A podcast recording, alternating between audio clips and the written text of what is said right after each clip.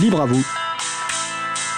L'émission pour comprendre et agir avec l'April, l'association de promotion et de défense du logiciel libre.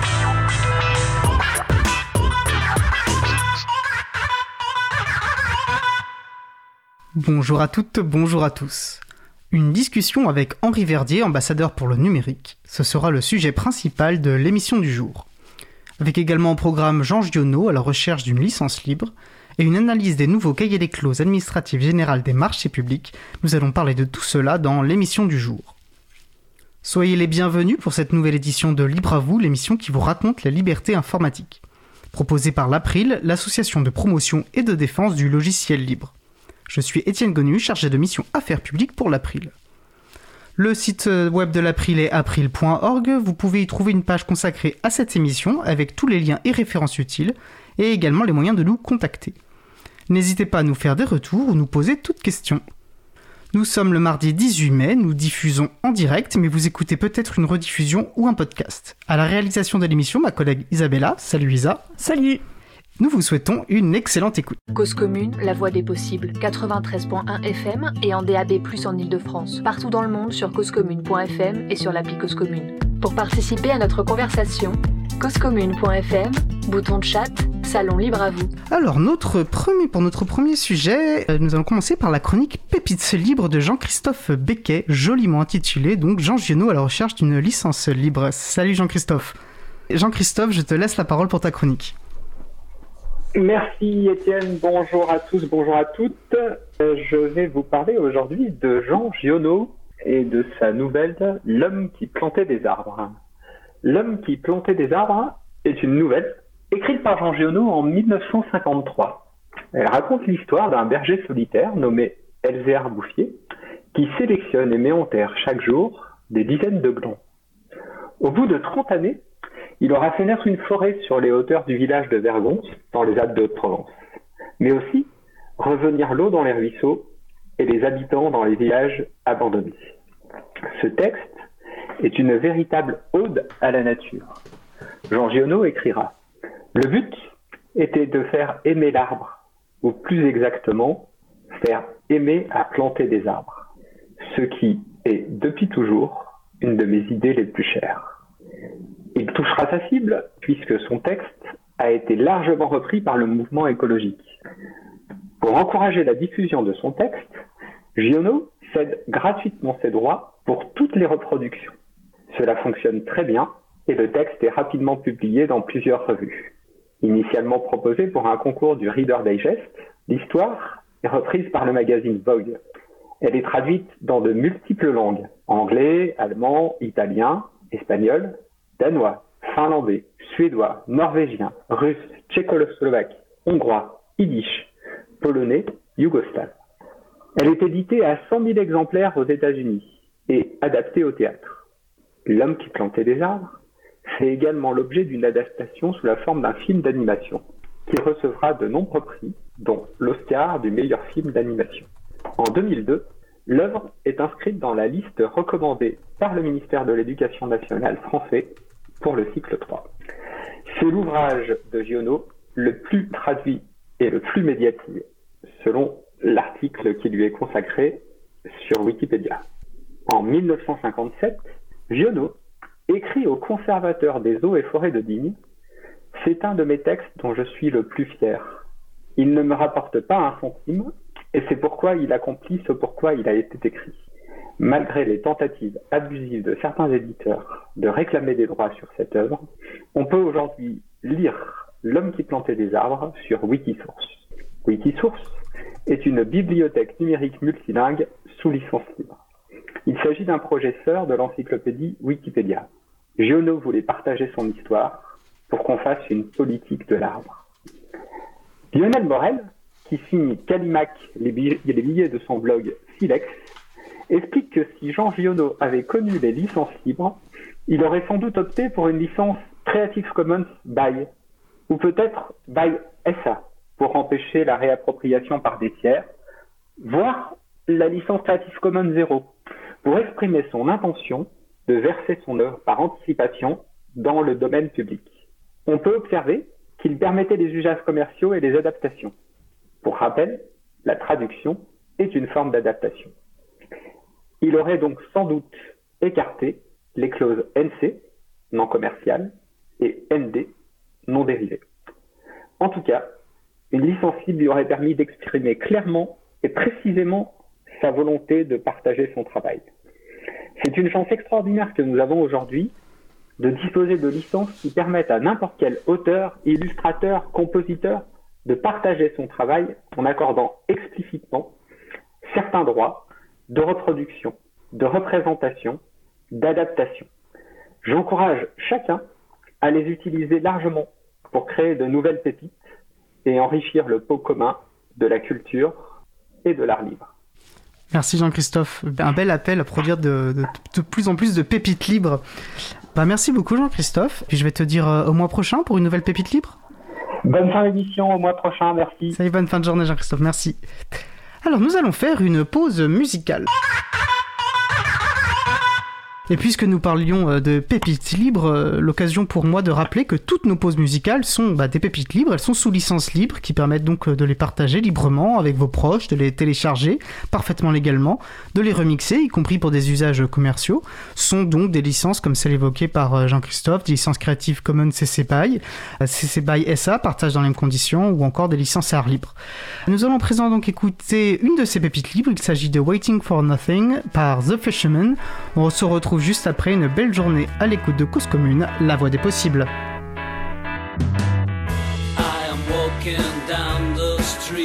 Cause Commune, 93 There's so much pain and crying all around me. As I'm still walking down the road, all that I do is to sing my song. So glad that sadness hasn't found me. I'm waiting for nothing. This is really something.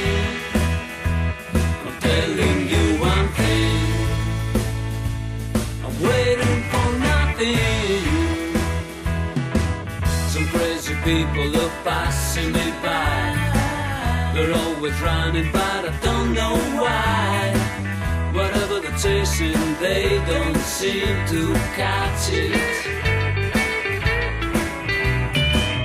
The sun is setting behind a cloud. A strange light is filling the town. Thank God that I have still the eyes to see it. I'm waiting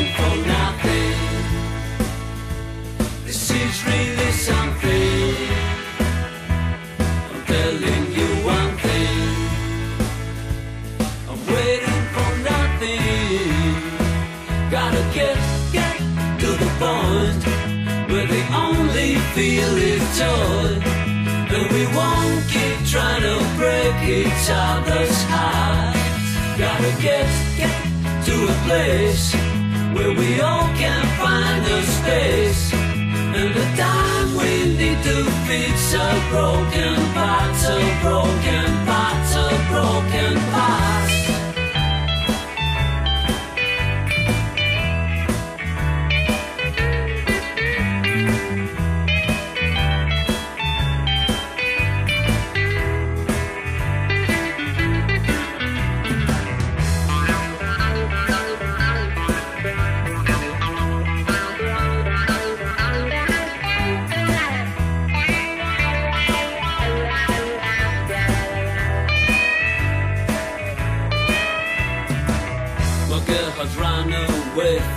I guess it's sad, but it had to be.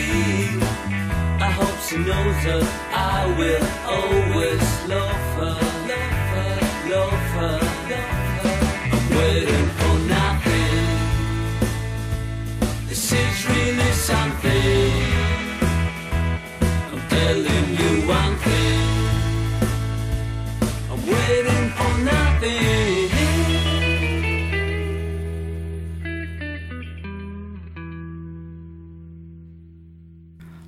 venons d'écouter Waiting for Nothing par The Fisherman, disponible sous licence libre Creative Commons, attribution CC BY, un son très Beatlesien, je reprends l'expression de ma collègue Isabella qui a beaucoup apprécié, j'aime beaucoup aussi ce, ce morceau. Retrouvez toutes les musiques diffusées au cours des émissions sur causecommune.fm et sur april.org. Libre à vous, libre à vous, libre à vous. L'émission de l'April sur les libertés informatiques. Chaque mardi, de 15h30 à 17h sur Radio Cause Commune. Puis en podcast. Nous allons maintenant passer à notre sujet principal. Donc nous allons poursuivre avec une discussion entre mon collègue Frédéric Couchet et Henri Verdier, ambassadeur pour le numérique. Alors il s'agit d'une rediffusion d'un échange réalisé en direct lors du Libre à vous du 5 janvier 2021, le Libre à vous 88. Je vous souhaite une bonne écoute, on se retrouve dans 53 minutes environ en direct sur Cause Commune, la voix des possibles. Nous allons poursuivre par notre sujet principal. Nous avons aujourd'hui l'honneur de recevoir Henri Verdier, ambassadeur pour le numérique. Bonjour Henri. Bonjour. Alors si vous souhaitez participer à cette conversation, réagir, poser une question, rendez-vous sur le salon web dédié à l'émission, donc sur le site causecommune.fm, bouton chat et salon euh, dièse libre à vous. Je surveille le salon et je relayerai les questions euh, éventuellement ou vos remarques. Alors, ambassadeur pour le numérique. Selon Wikipédia, un ambassadeur est un représentant d'un État auprès d'un autre ou parfois auprès d'une organisation internationale. C'est le rang le plus haut au sein de la hiérarchie diplomatique. On connaît depuis longtemps cette fonction auprès des États étrangers. Un ambassadeur pour le numérique, c'est plus récent et sans doute ces missions ne vous sont pas connues, chers auditeurs et auditrices. Donc notre invité Henri Verdier va vous faire connaître ce rôle d'ambassadeur, ses missions, mais aussi on va parler et beaucoup de logiciels libres, de données publiques, car Henri Verdier dans son parcours a été notamment ancien directeur interministériel du numérique et du système d'information de, de communication de l'État. Donc beaucoup de choses. Alors première question, bah, pour en savoir un peu plus sur vous Henri, petite présentation de votre parcours personnel. Ben, C'est un parcours qui, qui suit un peu l'histoire du numérique, puisque euh, en 1995, je menais des études qui me prédisposaient à, à enseigner, et puis je suis tombé un peu par hasard sur Internet, et on a créé avec des amis, euh, dont Xavier Lazarus, qui est devenu le fondateur de d'Elia Partners, le, un bon VC français, dont Fred Potter, qui a Alors un VC, c'est un venture capital, donc un capital risqueur. dont Fred Potter qui a contribué largement à la conception de la Freebox et puis qui a créé Netatmo plus tard. On a créé une euh, sorte de web agency en 95, donc il y avait 15 000 internautes en France. c'était c'était un peu confiant dans le futur. Et puis euh, en 99, on l'a transformé euh, en entreprise qui faisait de l'éducation numérique avec Audi Jacob qui a qui a pris le contrôle de la boîte et qui nous a financé. On a travaillé avec Sharpak sur une magnifique pédagogie qui s'appelle La main à la La main à la pâte. patte, oui. On a, on a, c'était passionnant la tentative de d'amener de l'innovation numérique, de la personnalisation, de l'interactivité, dans, de l'ouverture vers l'extérieur euh, dans l'école. Et puis, euh, j'ai- ça n'a- c'est juste que le marché de l'éducation numérique dans l'école, il n'a pas beaucoup décollé pendant ces années-là. Donc, on a arrêté en, en 2007. Euh, j'ai créé quelques autres boîtes, dont une sur ce qu'on appelait ça les big data à l'époque, euh, en 2010. Et puis j'avais quand même un goût de l'action collective. euh, donc avec des amis, on a créé un pôle de compétitivité qui s'appelle Cap Digital, qui est une belle partie de ma vie. En Île-de-France Euh, Donc c'était le pôle des industries de création culturelle en Île-de-France. Euh, Il y avait des robots, il y avait des jeux vidéo, il y avait des effets spéciaux pour le cinéma, il y avait de- des web services dans tous les sens. Aujourd'hui, Cap Digital a plus de 1000 startups, 250 labos publics et privés de recherche et 25 grands groupes. Et on avait lancé un très beau festival qui s'appelait Futur en scène, qui, qui a eu un peu plus de mal quand il a dû faire face à.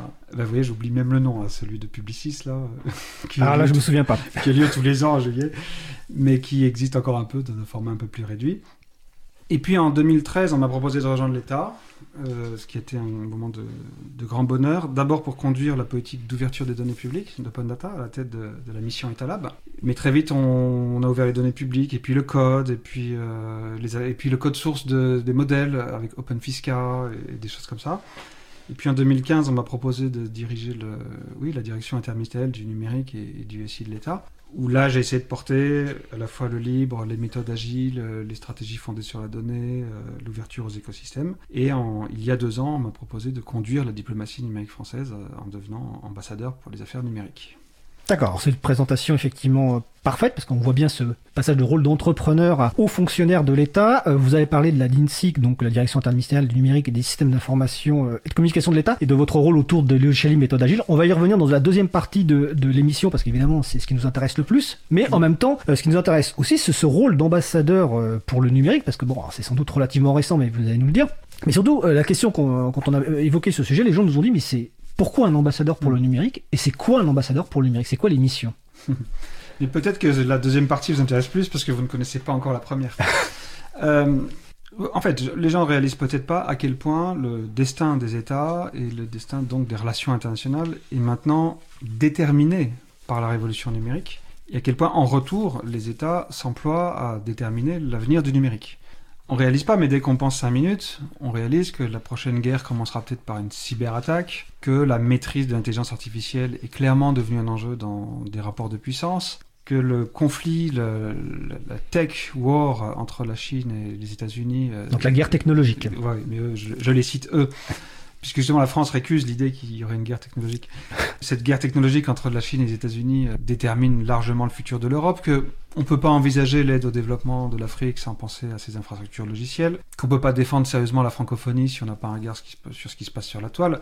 Et donc vous voyez qu'il y a de très nombreux enjeux de géopolitique qui, qui, sont du ressort de la diplomatie et qui, et qui ont un rapport avec le numérique. Et il y avait une diplomatie numérique bien, avant qu'on la formalise dans le rôle d'un ambassadeur pour le numérique, puisque la France a un siège à l'Internet Governance Forum, euh, a un siège à l'ICANN, plaide à l'OCDE pour une fiscalité pour le numérique. Et donc, pour commencer, je pourrais dire que l'ambassadeur pour les affaires numériques, il, il est celui qui représente la France dans ces négociations-là. C'est-à-dire qu'il y avait déjà effectivement des négociations et des personnes qui Voilà. agissaient, mais là, il y a eu besoin d'un rôle spécifique d'ambassadeur Bah, avec un statut d'ambassadeur. Voilà, donc euh, à la fois pour, pour plusieurs, pour deux raisons. Pour que, vous avez rappelé que l'ambassadeur c'est aussi le titre de celui qui souvent est plénipotentiaire, c'est-à-dire il vient présenter son pays avec le mandat de négocier. Et si vous n'êtes pas ambassadeur, en général, vous n'êtes pas plénipotentiaire. Et puis il y avait le, le fait que, au fond, ces sujets étaient éparpillés au sein de- du, ministère des Affaires étrangères. Quand je suis arrivé, j'ai commencé par faire une sorte de carte des gens qui traitaient de sujets numériques au Quai d'Orsay, et j'en ai trouvé plus de 50 un peu partout. Je sais pas, il y a ceux qui ont fait inventé les visas euh, start-up pour les entrepreneurs qui veulent investir en France, il y a ceux qui travaillent sur la fiscalité, enfin tout ce que je viens d'énumérer. Et donc le, le- fait que ce soit maintenant porté par un ambassadeur euh, permet d'unifier de- toutes ces forces dispersées, puisque ce ne sont pas mes équipes, mais je peux leur donner des mandats ou les, les interopérer parce que j'ai le titre d'ambassadeur. Alors, j'ai une petite question avant que vous reveniez sur, les, sur le délai. Vous parlez du Quai d'Orsay, parce que, évidemment, en tant qu'ambassadeur, vous dépendez du Quai d'Orsay. Mais dans les négociations internationales autour du, numérique, de l'informatique depuis très longtemps, il y a un autre ministère qui joue un rôle important et, et- souvent en défaveur, on va dire, des libertés et des droits des, personnes, c'est le ministère de la Culture. Donc, est-ce que vous unifiez aussi ces personnes qui travaillent au ministère de la Culture ou c'est vraiment spécifique Quai d'Orsay? Bah, L'État est sérieux et la France est d'ailleurs euh, assez solide sur l'interministériel, donc on, on part avec des mandats. euh, quand, quand on touche aux intérêts d'autres ministères, je m'attendais pas à ce que vous disiez la culture. Général- Historiquement, la culture en France a toujours poussé non mais absolument. Enfin, je, je- comme beaucoup de gens, je me suis éveillé à la conscience de la, comment dire, de la technopolitique euh, autour de- dans les controverses autour d'Adopi. Et, Euh, de la loi droit d'auteur en 2006 avant aussi, voilà. dans les années 2000. Il a aussi, il a changé. Franchement, sur un certain nombre de sujets aujourd'hui, on peut aussi considérer que le ministère de la Culture euh, se vit comme le ministère de la liberté d'expression et, qu'il a quelque chose à dire sur la, liberté d'expression et qu'il le fait. Non, en général, effectivement, quand on part, il y a des questions qui sont clairement d'Orsay et il y a des questions qui sont arbitrées avec, par exemple, le ministère de l'Intérieur, avec, par exemple, le ministère de- de- des Affaires, de l'économie et des Finances ou avec le ministère de la Culture. Ou, Donc de l'interministériel. Donc souvent, on a d'abord une phase de validation interministérielle, oui, bien sûr. D'accord. Et alors, une question de date, est-ce que vous êtes le premier ambassadeur pour le numérique ou est-ce qu'il y en a eu d'autres avant de, de quand ça date, ce- ce- cette Je fonction crois que la- l'apparition de l'expression, enfin ils avaient dit tech ambassador, effectivement c'est les Danois, qui ne l'avaient pas pensé tout à fait la même chose comme nous, qui avaient dit euh, les big tech, les, les- les GAFA comme on dit souvent en France, ont un tel poids sur notre destin que nous allons ouvrir une représentation permanente à San Francisco nous aurons un ambassadeur, en tout cas c'était un vrai diplomate, pour parler avec ces entreprises. Casper Euh, Klinge. voilà, Casper Klinge qui a rejoint Microsoft il Ah oui, oh, mince, j'allais vous faire un quiz, mais bon, vous- vous- on voit quand même le professionnel qui avait bien J'ai préparé. bien connu Casper. Donc on va juste préciser pour que les gens comprennent bien que là c'est l'inverse dont on parle, c'est qu'en en 2017 le Danemark nomme un ambassadeur auprès de ce qu'on appelle les GAFA, Ouais, les géants pas du net. auprès, parce qu'il n'y a pas de lettre de Non, il n'y a pas de créance lettre. et En tout cas, bon, euh, voilà, et que aujourd'hui, donc depuis euh, mars 2020, il est vice-président en charge des affaires publiques pour Microsoft Europe. Donc, il a rejoint le M des Gafam. Ce qui est amusant, c'est que quand j'ai rejoint le Quai d'Orsay, j'ai découvert que les gens restaient en général ambassadeurs euh, trois ans et puis changeaient de pays et qu'on disait si tu restes plus de trois ans dans le même poste, tu vas devenir trop proche du pays que, que tu es chargé de traiter. Donc peut-être que Casper est resté trop longtemps en poste. Euh, six mois plus tard, la France a créé l'ambassadeur pour le numérique. Le, le premier, c'était David Martinon. Donc en 2017. La même année, mais Ouais, six mois David plus tard. Donc, euh, et nous, on l'a jamais positionné comme quelqu'un le, qui représentait l'État vers une puissance qui serait les entreprises. C'était pour aller à l'ICANN, Oui, dans les, les organismes internationaux. C'est pas la même chose que le euh, Danemark. Dans les, voilà. Ouais. Parce que peut-être ce que je vous ai pas dit. Donc je vous ai expliqué à quel point il y a du numérique dans la géopolitique et, vice versa. Donc globalement aujourd'hui, le périmètre de l'ambassadeur pour le numérique, je, le présente souvent comme une espèce de, boussole avec euh, quatre flèches. On a des grands sujets autour de la sécurité. Autour de la sécurité, il y a la cybersécurité.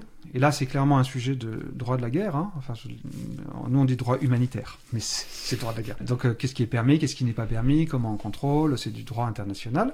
Et puis il y a des sujets de sécurité sur les contenus. Et là, la discussion euh, internationale euh, contre les sur comment faire face. Alors, il y a un vaste spectre. C'est-à-dire, vous parlez de la régulation des contenus? On a un mot à dire sur la régulation des contenus quand ça touche les ingérences étrangères dans les élections, quand ça touche euh, la régulation de la haine. euh, alors, la haine, en- enfin souvent le Quai d'Orsay finalement se retrouve quand même dans, dans les dossiers.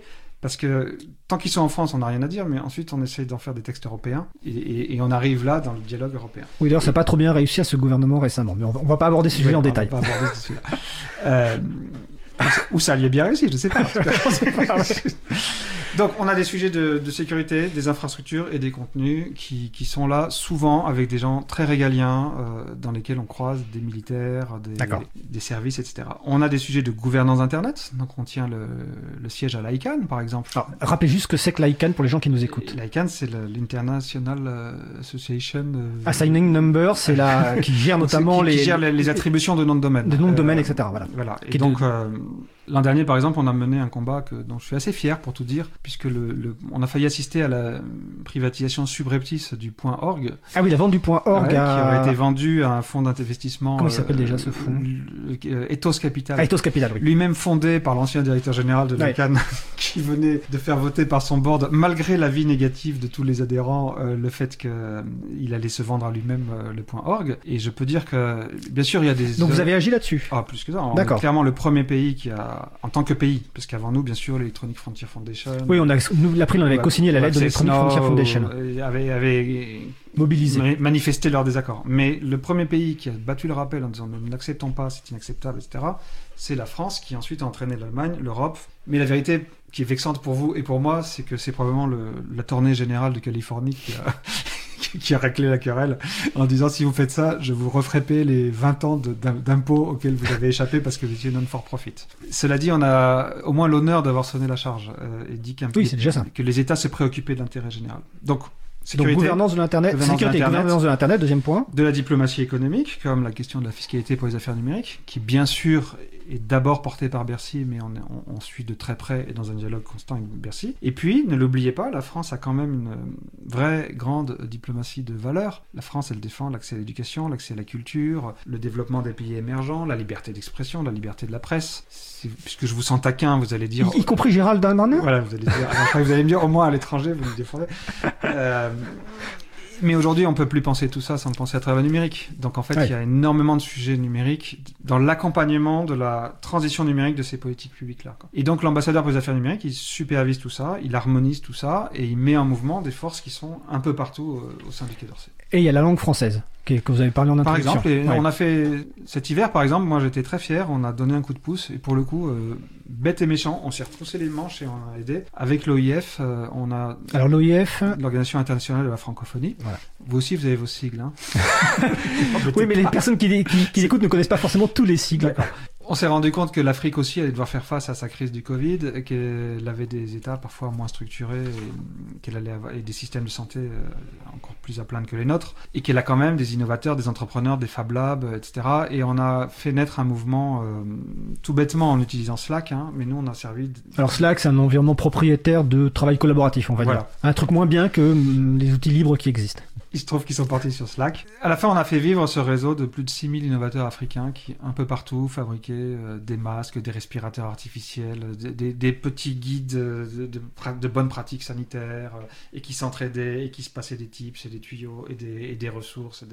Et, là, on a juste servi de, véhicule pour aider à cristalliser un mouvement dont l'énergie venait d'Afrique. Et, c'était un très beau moment de, travail diplomatique. D'accord. Alors sur le salon web, je vois une question que je vais la lire telle qu'elle, parce qu'elle est assez, assez. On semble noter à travers différents projets législatifs une tendance à déléguer une partie du pouvoir régalien aux grandes plateformes. On peut aussi penser à la tentative de la proposition de loi Avia, donc sur la régulation de la haine, de déléguer la sanction des propos haineux ou la directive droit d'auteur, donc ministère de la Culture, le contrôle de la licéité des partages d'œuvres par les internautes euh, aux, euh, aux GAFAM. Euh, Partagez-vous ce constat? Quelle est votre lecture de cet enjeu?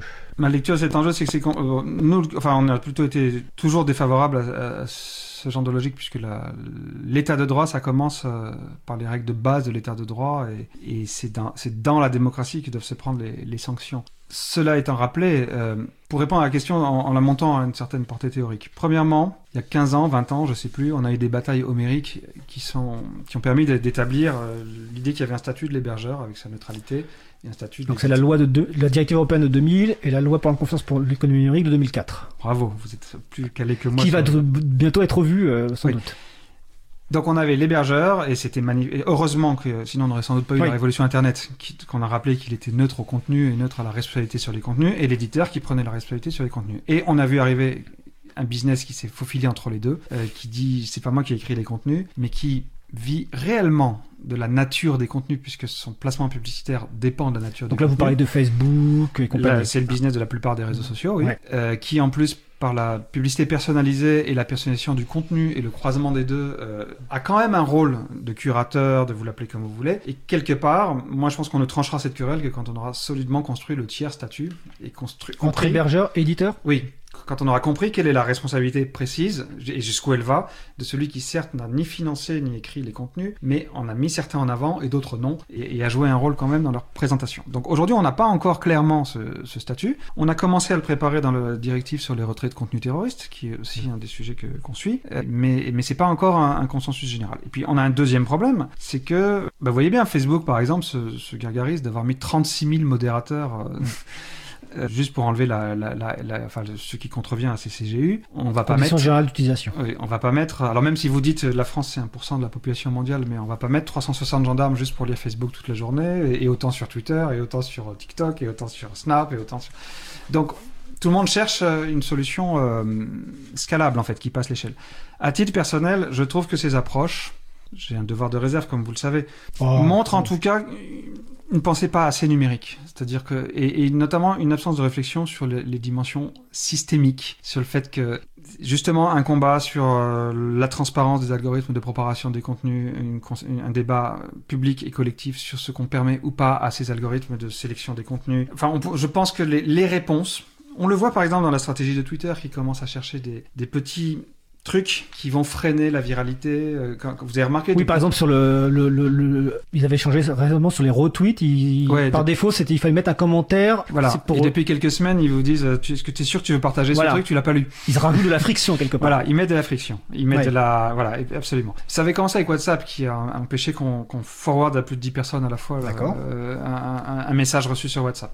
Donc je pense que tout ça marque une insuffisance euh, de, de, de pensée d'ingénieur, en fait, de pensée systémique. Mm. Et pour conclure, parce que c'était c'est une question, et je suis sûr que vous en avez d'autres, euh, Oui. mais il y a quand même un point très important. Ce que cherche quand même en vérité euh, le, le secrétaire, le secrétaire d'État au numérique, C'est quelque Oh. chose qui rappellerait un peu la, la régulation des banques. Parce que qu'est-ce qui se passe avec les banques? On ne leur demande pas d'attraper tous les mafieux, euh, ou bon, on leur demande de répondre, d'avoir des, elles ont des obligations de diligence. Elles doivent avoir suffisamment de data et prendre certaines sécurités elles-mêmes et être capables de transmettre les données aux autorités en cas de besoin. Et elles ne passent pas à les mêmes autorités à un juge d'instruction qui cherche un criminel, à Tracfin ou euh, Tracfin, ou- c'est la ou à la partie financière. Tracfin qui cherche de la, de la, La fraude gros système de délinquance ou à, ou à l'administration fiscale.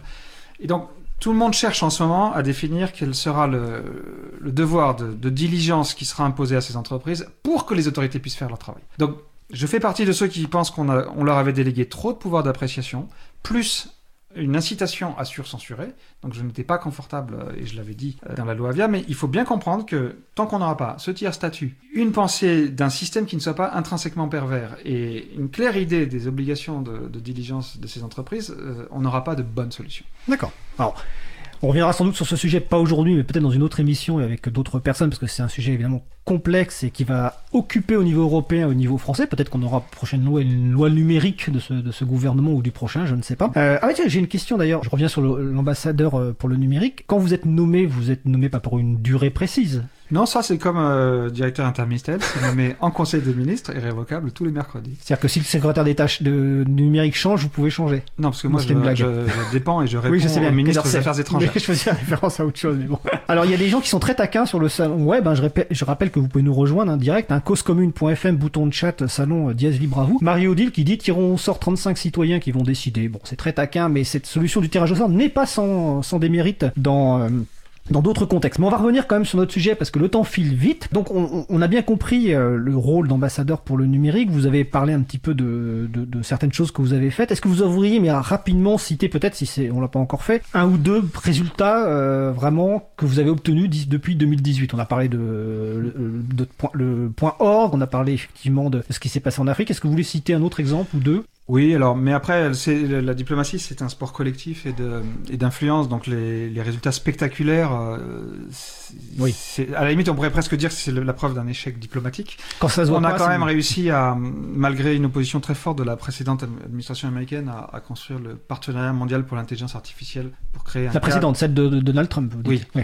Pour créer un cadre international de réflexion sur la régulation et l'éthique de l'intelligence artificielle. Mais moi, je trouve qu'effectivement, le plus important, c'est que hum, on imbibe, à la- alors à la fois les diplomates d'une certaine pensée du numérique. J'ai dû faire lire euh, l'article de Lessig sur le code. Alors Laurence les sigles, euh, l'article préféré de mon collègue Étienne Gonu. Voilà, en mais général, on tombe sur euh, le Framablog quand on, Voilà. quand on le recommande. Euh, donc j'ai dû le faire lire des centaines de fois. Mais c'est important de dire qu'il y a des batailles qui se jouent dans les infrastructures. Vous avez peut-être vu que, par exemple, en ce moment, euh, Huawei propose à l'Union internationale des télécommunications un nouveau protocole TCP/IP, beaucoup mieux, parce qu'il est beaucoup plus stable et beaucoup plus centralisé et beaucoup plus facile à, réparer si jamais des gens en abusent. Donc euh, je pense qu'on on diffuse... Le plus important, c'est qu'on est en train de diffuser l'idée qu'il y a de la tech dans la diplo, et en retour d'essayer de diffuser que dans la régulation de la tech, les communs, l'ouverture, la société civile, euh, etc., ça fait partie de la solution et qu'on ne doit pas penser la régulation de la tech euh, comme celle de l'aérospatiale. D'accord.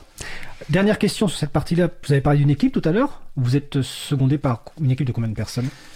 Donc nous, on a une petite équipe euh, de trois personnes qui, me fonctionne un peu comme un cabinet autour d'un ministre, mais qui m'aident du coup à mettre en mouvement la cinquantaine de personnes dont j'ai parlé, qui, ont chacun leur propre directeur. hein. Et puis, euh, j'ai pu quand même euh, ramasser 3 francs 6 sous et lancer une de ces startups d'État format que j'avais inventé à la DINSIC. Et donc il y a une petite équipe de dev, euh, de, De développeurs. de développeurs agiles et, et full stack. Et, et, avec- Expliquez full stack Ah, là. mais c'est pas à moi de l'expliquer ici, c'est à vous. C'est vous l'inter- l'intervenant. Euh, Moi je connais rien moi à ces sujets.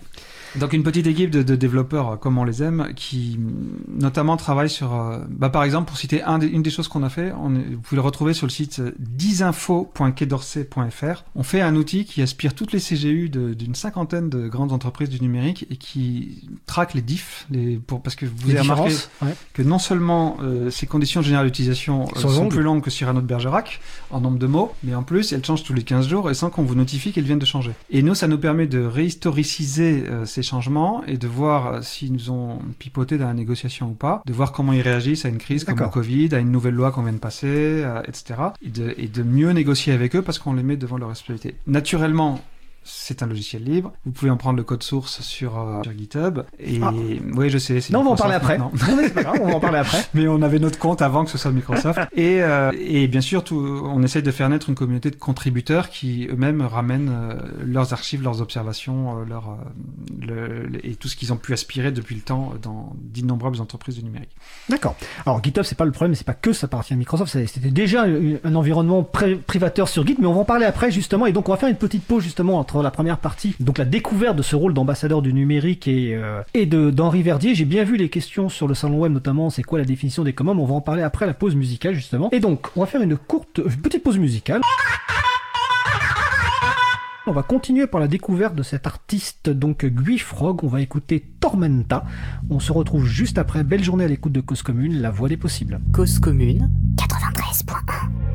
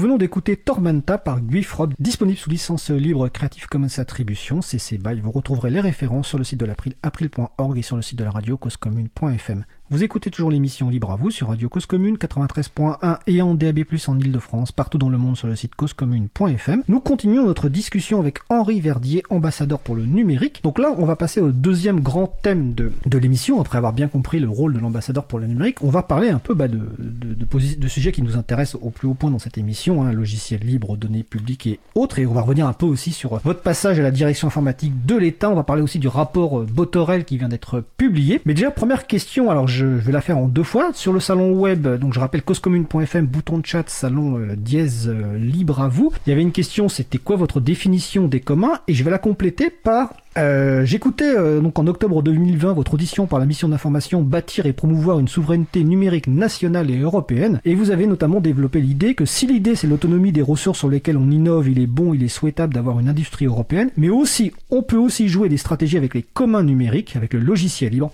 OpenStreetMap, Wikipédia. Nous plaidons pour que cela entre dans une stratégie de souveraineté. Vous avez aussi cité l'exemple de l'Agence française du développement de l'AFD qui développe des partenariats publics communs. Donc, donc première question pour vous, c'est quoi les communs, c'est quoi les communs numériques et quelle est votre position logiciel libre, données publiques Ah, mais ça fait 17 questions, ça. Ouais. Bon, sur les communs, d'abord, je sais parfaitement que dans les communautés du libre, euh, on peut avoir des controverses de définition et que euh, on peut se, coller des étiquettes, etc. Le sujet m'a assez passionné et je, peux renvoyer, si les auditeurs s'intéressent, j'avais contribué un article à la revue Esprit tout entier sur les communs et l'économie politique. Euh, moi, je vais prendre une définition très simple, c'est ce qu'on fabrique et qu'on gouverne en commun. Donc pour moi, un commun, c'est pas seulement la nature de la propriété intellectuelle sur la ressource en question, parce qu'on peut être un libre qui n'est pas commun en fait, parce qu'on est tout seul. Et, si c'est fabriqué en commun mais sans gouvernance en commun, etc. Donc les, je sais pas, pour moi, oui, que ce soit Wikipédia, OpenStreetMap, euh, euh, enfin on a quelques exemples de très grands communs contributifs. Et effectivement, c'est comme l'a dit d'ailleurs Marie-Odile tout à l'heure, euh, on voit bien qu'il y a quand même une sorte d'homothétie avec le rôle de la puissance publique qui est supposé travailler au nom du peuple souverain, au service de l'intérêt général, et que souvent c'est des ressources qui nous donnent des, leviers d'action. Ma position, ma position n'a pas d'intérêt, mais ce que nous avons essayé de faire sur l'open data et sur le, libre, je vais juste dire c'est intéressant parce qu'on voit bien que maintenant euh, tout le monde dit faut ouvrir les données, faut ouvrir le, le code, euh, c'est le même mouvement. Mais en fait, il y a en 2013 quand j'ai rejoint l'État, c'était deux sujets très séparés en fait.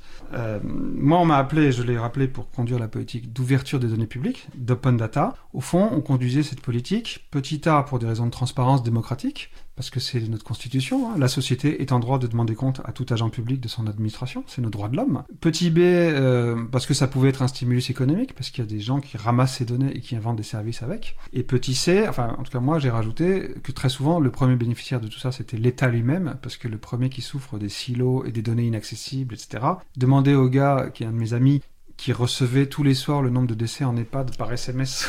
C'est Sérieusement le, le, démarrage de l'épidémie de Covid. Oui, bien ah sûr. Oui. Parce qu'on n'avait pas de système d'information qui avait prévu de partager cette information-là. D'accord. Avant qu'elle ne soit euh, centralisée et rassemblée par l'INSEE, mais tout ça, ça faisait perdre trois semaines. Quoi. Donc, euh, l'efficacité de l'État. Ça, c'était l'open data. Et puis, le libre, quand j'ai pris la tête d'État Lab, le portail data.gouv.fr, il coûtait un million par an. Il était fait par une grosse. Alors, Etalab, c'était le service d'ouverture des données publiques voilà. que vous avez dirigé. Le portail data.gouv.fr. Data.gouv.fr.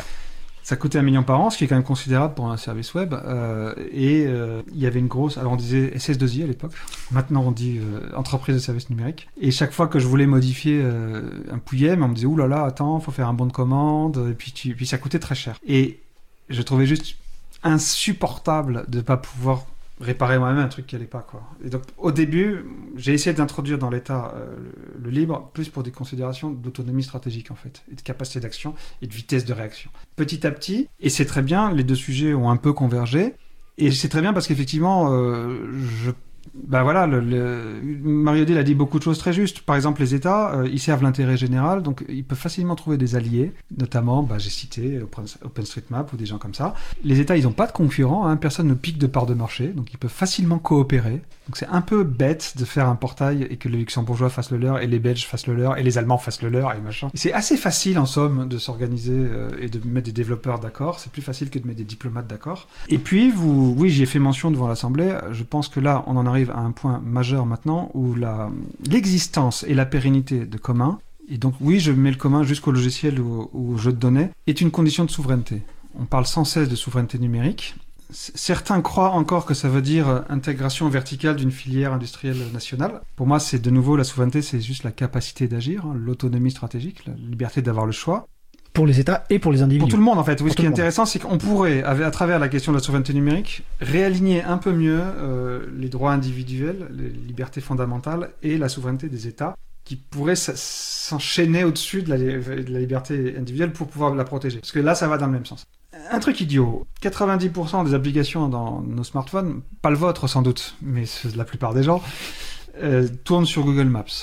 Ça veut dire que du jour au lendemain, Google peut changer ses tarifs. Comme ils l'ont déjà fait. Ils l'ont fait en juillet 2018, si je ne m'abuse, en multiplié par, par 100 le coût d'accès à l'API. Euh, mais L'API, aussi... c'est l'interface de programmation pour se connecter à Google Maps. Voilà. Ils, ont, ils pourraient très bien décider de placer, je sais pas quoi, la, frontière du Sahara occidental euh, en fonction des décisions de la diplomatie américaine et pas de la diplomatie française. Euh, bon.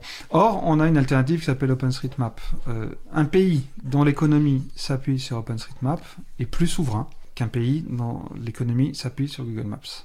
Point barre. Vous pouvez juste rappeler ce qu'est OpenStreetMap OpenStreetMap, c'est une sorte de Google Maps fait par, des par plus d'un million de contributeurs. C'est une sorte de Wikipédia de la carte, dans, dans une licence libre, mais contaminante, hein, qui s'appelle l'ODBL. Persistante. Euh, Elle permet de share-alike. Share-alike, mais c'est-à-dire... ce que vous faites avec doit être lui-même... Voilà, euh, mais aujourd'hui, le terme contaminant peut être vu très négativement dans cette période. Ça l'a été. ça l'a été. Alors que les licences libres de type share-alike, c'est-à-dire partage à l'identique, sont la persistance des libertés. Et je vais juste dire aux auditeurs et aux auditrices qui nous écoutent qu'on a consacré deux émissions donc euh, à, OpenStreetMap et que vous pouvez retrouver sur coscommune.fm et april.org. Je vous laisse poursuivre. Après, si on monte en théorie euh, stratégique, Ça veut dire que la souveraineté, euh, ça peut se gagner en étant en hégémonie stratégique, parce qu'on est les plus forts, mais ça peut peut-être aussi se construire en, s'assurant que personne n'aura d'hégémonie stratégique et que toute cette famille, alors là, mettez en vrac les communs contributifs, l'open data, le logiciel libre, etc., au fond, baisse la, densité d'hégémonie stratégique et, donc libère les États, les entreprises ou les citoyens. Et donc, nous essayons en ce moment d'en faire un axe très fort de notre diplomatie numérique, de convaincre l'Europe euh, que c'est un sujet majeur pour un continent qui malheureusement n'est quand même pas le berceau des géants industriels du numérique, qu'on le veuille ou non, c'est comme ça, que ça peut être euh, un axe très très important dans la coopération internationale, parce que vous savez très bien que un grand nombre de pays, d'Afrique en ce moment, ils sont contraints de se demander s'ils vont accepter l'Internet Facebook ou l'Internet Huawei ou un Internet trop trop cher financé par la Banque mondiale et, et, on peut leur dire, vous savez, il y a quand même des solutions. Euh, voilà pour cette question des, des communs, de l'open data et, et de l'open source. Et donc quand vous ah, parlez, j'ai dit open source. Vous avez dit open source, logiciel libre en France, mais c'est pas. Ah, c'est pas tout à fait pareil. Ah, ah je... ça je suis bien d'accord, j'allais préciser, mais c'est effectivement pas tout à fait pareil. Il y a une, une, version politique et puis une version, on va dire, plus économique déjà, mais à la limite, peu importe. Tout à l'heure, vous avez, ou c'est peut-être moi qui ai parlé de l'AFD, l'Agence française de développement, et dans votre audition, donc sur la mission d'information, vous avez parlé des partenariats publics communs. Est-ce que vous pourriez nous en dire juste deux mots? Oui, alors c'est un sujet qu'on travaille en ce moment et que l'AFD travaille en ce moment avec mon équipe parce que c'est évidemment donc une réponse au fameux partenariat public-privé où on dit que et dans la même logique, la puissance publique peut aider un commun et déléguer à un commun une partie de la mission de service public Aujourd'hui, il y a quand même une difficulté, mais ça, du coup, cette question fait réfléchir. Euh, la plupart des aides publiques au développement ont été faites dans des systèmes de prêts remboursables. Et donc, le plus facile, c'est quand même de dire euh, au pays, je te crée une, je te construis une, je te finance une autoroute, tu mettras un péage et tu me rembourseras chaque année par un truc. Et donc aujourd'hui, la vraie question, c'est comment on finance quelque chose dont on ne pourra pas tirer des recettes par péage, par, par enclosure, pour, garder, pour prendre une autre Par enclosure, voilà. Et donc on est en train de chercher des outils financiers quand même, pour tout dire. Alors, la bonne nouvelle, c'est que parfois on est en train de parler d'infrastructures qui peuvent être 100 fois moins chères qu'une autoroute. Donc, euh, et, et là aussi, nous ne cessons de montrer que l'existence d'un cadastre, par exemple, peut changer la donne dans un pays d'une manière incroyable, puisque pays sans cadastre, il a des paysans qui ont un bout de terre, mais qui peuvent pas aller voir une banque pour emprunter. D'accord. Donc ils peuvent pas investir. voilà, je, je, voulais, je, passe la question suivante. Oui, non, mais en tout cas, bah, en tout cas, c'est un sujet intéressant et qu'on qu va suivre. Alors, comme je l'ai dit tout à l'heure, vous avez été euh, le, entre do, 2015 et 2018 le mmh. directeur, donc on va dire un peu de la DSI de l'État, direction informatique de l'État, et aussi de la transformation numérique, dans laquelle vous, vous aviez euh, lancé pas mal de choses autour bah, du, du, du, logiciel libre, des pratiques agiles. Est-ce que vous voulez en dire un mot justement de pratiques agiles? Euh, Oui, mais enfin, en un mot, c'est court. Ouais, je sais. mais bon. L'État, au fond, son information. Alors, DSI de, de l'État, euh, DSI groupe oui, de l'État. Hein. C'est-à-dire que oui. l'État, c'est 16 000 ingénieurs, informaticiens, pardon, euh, 150 personnes à la DINSIC, c'est 4 milliards de budget, 10 millions à la DINSIC. Et donc, on a la, dans le privé, on appelle ça la DSI corporate, celle qui essaie de donner des règles, des, des aux autres des bonnes pratiques aux mmh. autres DSI mmh. qui ont le pouvoir, le, le, pouvoir féodal et financier. Et des équipes, il est dans les autres DSI. Donc, à tous ceux qui disent qu'on n'a pas fait assez en trois ans, je rappelle qu'on était là pour changer la trajectoire de, puissance bien plus puissante que nous. Et donc, dans ces 4 milliards, euh, l'État, la moitié, c'est à peu près la masse salariale de, des informaticiens, puis il y a 2 milliards d'achats, à peu près 1 milliard de licences en tout genre, et à peu près 1 milliard de très grands projets dingues. Des trucs qui coûtent 80, 500, 800 millions d'euros, qui se font pendant 15 ans, euh, et qui sont en dehors de tout comparable. Parce que quand vous faites le SI de paye d'un million de profs, juste, il n'y a, y a aucun comparable au monde. Alors, euh, certains éditeurs logiciels vont dire moi je sais faire des sites paye, mais ils oublient que toute la fonction de ressources humaines de l'éducation nationale, c'est d'être sûr que le 1er septembre à 8h du mat, 1 million de profs sont devant 13 millions d'élèves, chacun dans la bonne classe.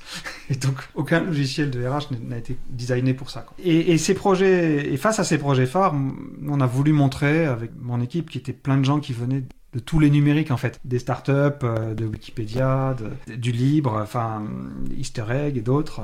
On a voulu montrer que la plupart du temps, euh, deux trois types résolus qui savent exactement la fonction qu'ils sont en train de créer sont capables de faire le, mini, le, le, minimum viable product, le produit minimum viable, en moins de six mois euh, pour moins de 200 000 euros. Et on, on l'a fait. Alors, on a pris l'expression start-up d'État. Je sais que ça nous a pas valu que des non. amis parce que certains et donc je, je plaide coupable. Désolé, on aurait dû dire euh, je sais pas quoi on voulait garder de l'équipe startup euh, la capacité à pivoter, l'autonomie des équipes, euh, l'idée que quelle que soit la taille d'une équipe, on pouvait faire vaciller le vieux modèle, mais on a aussi pris au monde du libre, au monde des communs, beaucoup d'autres valeurs. En tout cas, on a essayé de créer un programme qui, lançait des petites équipes maîtres de ces méthodes agiles euh, pour faire euh, avec une, une seule règle, tu n'auras que 200 000 euros et 6 mois pour faire ton premier produit et avoir un client content. Et si ça marche, on refinance. On l'a fait plus de 90 fois. Certains ont été des grands succès, comme Pix par exemple. D'autres, on les a arrêtés, mais au Ah, moins, Pix, c'est quoi Pix, c'est probablement un certain nombre de vos auditeurs l'ont vu, mais en gros, c'était un TOEFL du numérique pour évaluer ses compétences numériques et ensuite un programme d'études. L'éducation nationale l'a fait pour les élèves et c'est gratuit pour les élèves, mais maintenant il y a un tas de grandes entreprises qui s'en servent dans leur DRH, Alliance euh, et d'autres, et donc ça, du coup, ça, ça permet de financer la, la suite du développement. Là, on parle de millions d'utilisateurs. Voilà, donc on a créé une- un incubateur de start-up d'État D'accord. fait par des fonctionnaires. hein, C'était un programme d'intrapreneurs, mais hum, poussé à, à suivre, euh, à appliquer à fond ces fameuses méthodes agiles. Alors ça, c'était pendant que vous étiez à la DINSIC. Vous partez donc euh, en, en 2018 pour devenir ambassadeur du numérique. Et je pense que vous êtes beaucoup regretté quelque part à DINSIC, parce que après votre départ, il y a eu beaucoup de départs. Certains même ont fait beaucoup de bruit, euh, certains se sont exprimés. Donc aujourd'hui, quel jugement vous portez sur l'évolution de la DINSIC et notamment de son, son, son nouveau directeur qui semble pas du tout aller dans votre direction, en tout cas? Je suis un agent public, donc je ne porte aucun jugement sur mon successeur. J'ai quand même envie de dire que je pense que nous avons... Alors, ce qui est bien, c'est qu'en plus le nom a changé, donc il y a la DINSIC. Ah, ça s'appelle la DINUM Et maintenant. la DINUM, comme ça, La moins, DINUM, quand voilà. je dis la DINSIC, on sait de quoi je parle. À la DINSIC, avec effectivement un, un- un tas de types homériques, euh, je pense qu'un des départs spectaculaires dont vous parlez, c'est Christian Quest, le- Christian le Quest, ouais. président d'OpenStreetMap. Nous avions une haute conscience que la transformation numérique, c'était une transformation des couches profondes, euh, c'était une transformation des couches hautes. Euh, on a fait France Connect, on a fait des API, des applications, des interfaces de programmation d'applications, on a fait des petits services très rapides et très agiles. Et c'était une transformation organisationnelle et managériale, et c'était une transformation culturelle. Et que il y avait un bloc de cohérence entre une manière de penser, euh, je sais pas, le data center et euh, l'idée qu'il fallait une autonomie des équipes, euh, un respect de l'impé... Bon, et, donc, quelque part, et je, l'assume aussi, on, faisait de la politique. Disons, pour rester pudique, que j'ai l'impression qu'aujourd'hui, la, la DINSIC se comporte plus comme une DSI Group qui fait, qui fait son travail de DSI Group et qui le fait, je ne dis pas le contraire. Et elle est peut-être un peu moins frondeuse. Typiquement, dans le combat pour l'open data, euh, on a porté un combat. On a embêté les administrations, on les a contournées, on les a défiées, on les a provoquées, on les a incitées. Euh, et on les a aidés aussi. Et, on leur a monté euh, au moins une centaine de hackathons et on leur a fait rencontrer des communautés d'utilisateurs et on les a aidés à prendre leur victoire. Euh, mais on, portait un agenda politique. D'accord. Je comprends bien que votre parole est, contrainte. Je vais juste rappeler que la DINUM, c'est la direction interministérielle du numérique. Et pour les personnes qui sont intéressées, vous, cherchez sur Internet, euh, il y a notamment un article qui parlait de la lettre ouverte de Christian Kess, dans laquelle il parlait de la feuille de route utilitariste et court-termiste du successeur d'Henri Verdier, et dans laquelle il ne retrouve quasiment aucune des valeurs qu'il avait fait rejoindre Etalab à l'époque. Je parle bien sûr de, Christian Kess. Alors le temps passe vite, on va aborder le, dernier sujet, en tout cas, on va rester sur le logiciel libre. Vient d'être publié récemment donc euh, le rapport de la mission Botorel, donc je rappelle le contexte. En juin 2020, le député Éric Botorel euh, se voit confier par le Premier ministre la conduite d'une mission d'information autour des données publiques et de l'ouverture des, des, des codes sources publics. Il y a également donc euh, des auditions à laquelle l'April a participé et d'autres, un, site de consultation publique sur laquelle on pouvait faire des contributions. Il se trouve que l'April a fait quatre contributions, ce sont les quatre qui sont arrivées en tête de la consultation, juste suivies par celle du Conseil national du logiciel libre. Donc on peut dire que c'était un plébiscite sur la consultation en faveur du logiciel libre. Le rapport Botorel vient d'être publié donc il y a quelques jours hein, pendant les pendant pendant les fêtes, dans lequel on va dire qu'il reconnaît évidemment, euh, enfin évidemment pour nous, la reconnaissance des logiciels libres comme des composants stratégiques de nos systèmes d'information. Et par contre, je vais vous demander votre avis général sur le rapport, évidemment, euh, notamment. Euh, bah déjà, je vais vous demander votre avis général sur le rapport avant de vous poser éventuellement une ou des questions plus précises. Moi, je le trouve très positif. euh, et puisque vous avez fait allusion au fait qu'effectivement, il y a eu un petit changement de climat, euh, je pense que on reprend euh, le combat là où il, a été un peu gelé il y a deux ans. Donc à la fois une repoussée en avant euh, de l'open data, de la transparence, du logiciel libre. Après, il faut avoir, euh, quand vous dites que le logiciel libre c'est une composante du SI de l'État, est-ce que vous voulez dire que le SI de l'État doit être entièrement open source, ce qui a été ma politique Pas euh, open source, le logiciel libre. oui, non, mais en tout cas que tout le code doit être ouvert et partagé Ou est-ce que vous voulez dire qu'il doit prendre des logiciels libres de l'extérieur Et si oui, est-ce que c'est ceux des éditeurs ou s'appuyer sur les communs? Alors je sais pas si on va avoir le temps d'aborder Oui. ce sujet, je vois à quoi vous faites référence. Tout n'est pas dit euh, simplement par la phrase que vous avez citée. Euh, donc il reprend tout ça, il rappelle euh, que pour que ça réussisse, il y a aussi des, des enjeux RH assez considérables, parce que euh, c'est quand même plutôt un rapport à l'origine sur la donnée. Oui. On- quand même un des sujets où j'aurais aimé réussir à aller plus loin, c'est introduire une culture du pilotage par la donnée. Des- les Anglais disent les data-driven policy, les, les politiques publiques fondées sur la donnée. Quand vous voyez le nombre de choses qui sont faites euh, sur des intuitions de cabinets ministériels, sur des approximations sans Vous parlez de la situation actuelle euh, sanitaire mais partout. Non, non, franchement, alors là, je parle de tous les pays d'Europe et depuis euh, des décennies. Euh, je ne vise personne, ou je vise tout le monde. Non, mais on n'a pas. Enfin, le, la haute fonction publique qui est pétrie de droit euh, et de sciences administratives n'a pas une très grande culture scientifique et encore moins une culture du, du- du pilotage par les faits. de- du... Je me rappelle un jour, je discutais avec les douanes, ils avaient fait un, un SI euh, incroyable pour décider euh, quels bateaux, quels avions et quels camions ils allaient contrôler euh, dans les aéroports, les ports et, les machins. Ils avaient, ça avait coûté un paquet de millions d'euros. Et je me rends compte en discutant avec eux qu'ils n'avaient pas pensé à mettre la voie de retour pour éduquer le modèle par le, le retour des résultats obtenus par les tests réels. Quoi. Ah oui. Euh, C'est-à-dire ils avaient mis une, une intelligence incroyable pour deviner quel camion on allait contrôler, mais rien pour nourrir cette intelligence du retour d'expérience. Ce genre de problème-là, qu'on voit partout dans l'État, c'est c'est quelque chose j'aurais aimé pousser plus, et la mission Botorel pose parfaitement qu'on on va vraiment avoir un, problème RH. Et puis elle reprend des sujets qui étaient légèrement en friche, qui ne sont ni l'open data ni le logiciel libre, qui sont les données d'intérêt général, c'est-à-dire euh, quand l'État aura fini d'ouvrir toutes les données qui, qui lui appartiennent à lui, et s'il n'y a pas des données qui sont dans le secteur privé, mais qui sont tellement d'intérêt général qu'elles doivent être traitées comme celles de l'État, on voit bien que, par exemple, dans le transport, vous, vous ne piloterez pas un grand système de transport si vous n'avez pas les données euh, des trains, des métros, des taxis, des autocars, des voitures, euh, des vélib, des autolib, euh, des city scouts et tout ça. Il, les faut toutes ou alors vous n'en- avez aucune en vrai. Et donc si on veut travailler et penser et améliorer le système de transport, il faut toutes les données, même celles du privé. Euh, donc ça, c'est les données d'intérêt général. Il reprend et il avance dans la question de l'accès de la recherche aux données de l'État parce que on comprend bien qu'il y a des données qui sont tellement personnelles ou tellement stratégiques, à commencer par les données de santé, qu'on va pas les mettre en open data. Mais est-ce que pour autant, euh, c'est une On va raison pas les mettre non plus chez Microsoft.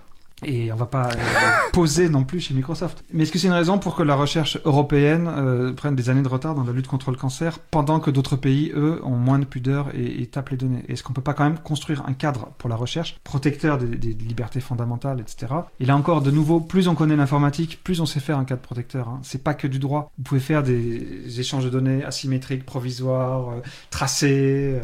on peut inventer beaucoup de choses pour, pour mettre des sécurités et permettre quand même de faire de la recherche. Donc le rapport Botorel, j'en pense le plus grand bien et j'espère qu'il va être mis en œuvre. Ce que le Premier ministre a promis, puisqu'il a reçu et il a dit qu'il en- il reprenait l'intégralité des conclusions et qu'il allait toutes les mettre en œuvre. Donc, euh, Euh, comme euh, le président avait promis sur les je sais plus combien de la convention citoyenne. Alors, voilà, exactement. Exactement. Ah bah on est mal barré alors, excusez-moi. Non, justement, j'ai une question. Il nous reste très peu de temps, donc une petite. Bah justement, oui. Ce que dit le rapport à un moment, que se passera-t-il après le rapport? Donc là, je cite, hein, en l'état actuel des choses, la mission craint que ces recommandations ne soient pas portées et suivies. Donc la question, vous, en tant qu'ambassadeur du numérique, euh, est-ce que vous avez déjà des informations? Est-ce que vous savez quel est le enfin pas, pas le projet, le planning d'annonce euh, justement de ce que va reprendre le Premier ministre ou, même le président de la République? Je pense qu'il y aura des annonces en janvier. Je pense que les quelques, parce qu'il y a quelques petites mesures d'ordre législatif euh, seront passées dans les six mois. Et les annonces opérationnelles, organisationnelles, euh, je pense qu'on les entendra en janvier. Mais plutôt, on a reçu le rapport le, Très récemment, pour le les 20 vacances. décembre. Alors bon, Voilà. il faut. Alors, une des recommandations de, de ce rapport de, est, est la création d'une mission euh, logiciel libre à l'interministériel, hein, donc peut-être au sein de la DINUM, alors que nous, l'April, on portait ça à l'extérieur de la DINUM, hein, pour, euh, pour de différentes raisons. Euh, donc cette recommandation fait écho à la récente stratégie logiciel libre de la Commission européenne qui a été publiée en octobre 2020. Que pensez-vous de cette recommandation euh, Et en fait, quelles sont pour vous les conditions essentielles pour qu'elle puisse vraiment produire des effets utiles par rapport au logiciel libre et données publiques Moi, j'ai envie de dire que la question du logiciel libre, vous, vos communautés, vous l'avez parfois mal posée parce que c'est monté trop vite vers l'idéologie euh, et, pas assez vers la, la conduite du changement et les conditions de possibilité. Euh, j'ai envie de dire aussi que le, pour pouvoir tirer parti d'un logiciel libre, euh, c'est quand même mieux d'avoir des développeurs. Euh, L'État avait perdu l'habitude de faire lui-même, mais dans des proportions invraisemblables. Je, je pense à un très grand ministère régalien dont la DSI... euh, Ministère de la Défense. euh, non, Non euh, compte 1200 personnes, dont 6 développeurs. Tous les autres servent à organiser de la sous-traitance. Donc eux, si vous leur donnez un logiciel libre euh, pas fini, ils le finiront pas eux-mêmes. hein. donc, euh, et, et donc ils, ils peuvent éventuellement acheter une solution libre, mais ils seront tout aussi clients passifs et, et, et otages de leurs prestataires que s'ils avaient acheté une solution Donc vous plaidez pour l'internalisation. je plaide, pour, comme j'ai essayé de le faire, pour une espèce de mixte qui vise la, la montée en capacité de l'administration, son dialogue harmonieux avec les communautés, un peu de faire soi-même, un peu d'achat, un peu de sous-traitance, un peu de, de partenariat avec le libre, et, et on monte tous ensemble en écosystème. Donc est-ce que ça peut être fait à la DINUM euh, si on fait abstraction des uns et des autres, etc., formellement, l'intérêt quand même de la DINUM, c'est que par construction, elle est interministérielle, et que par construction, justement, elle n'est pas héritière de, de- de l'héritage des très grands systèmes. Parce que, est-ce que vous savez aussi à quel point l'État tourne dans des infrastructures qu'on a commencé à fabriquer il y a 40 ans Il y a encore de vaillants serveurs bulles qui calculent votre impôt dans des langages propriétaires inventés par, le, par les Ah, impôts il y a 40 ans. Donc la plupart des autres ministères, quand on leur pose une question, ils pensent d'abord à leur legacy, à cet héritage. Euh, est-ce, quand est-ce qu'il va péter? Euh, Comment ne pas le... Et donc, moi, je trouve qu'il n'est pas impossible que cette mission soit posée en centrale, en interministériel à Matignon, donc à la DINUM. Après, qu'est-ce qu'on attend d'elle? Est-ce que c'est... Et à quel moyen aussi, surtout humain Parce qu'aujourd'hui, Oui, voilà, parce qu'en fait... à la DINUM, il y y a- il y a le référent logiciel mais il, est un peu Hmm. il fait beaucoup de choses, et on le salue, Bastien Guéry. Ouais.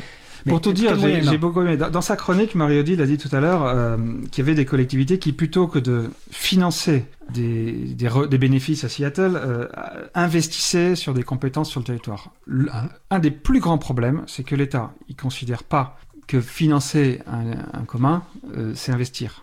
C'est une dépense pour lui. En revanche, il considère que acheter Ouais. un truc pourri, c'est investir. Donc aujourd'hui, on a ce problème. Et effectivement, honnêtement, plus que de savoir s'il y a une mission, blabla, et où est-ce qu'on la pose, est-ce qu'on est capable de trouver quelques dizaines de millions d'euros pour soutenir des logiciels qui sont vitaux pour notre souveraineté? C'est ça la question.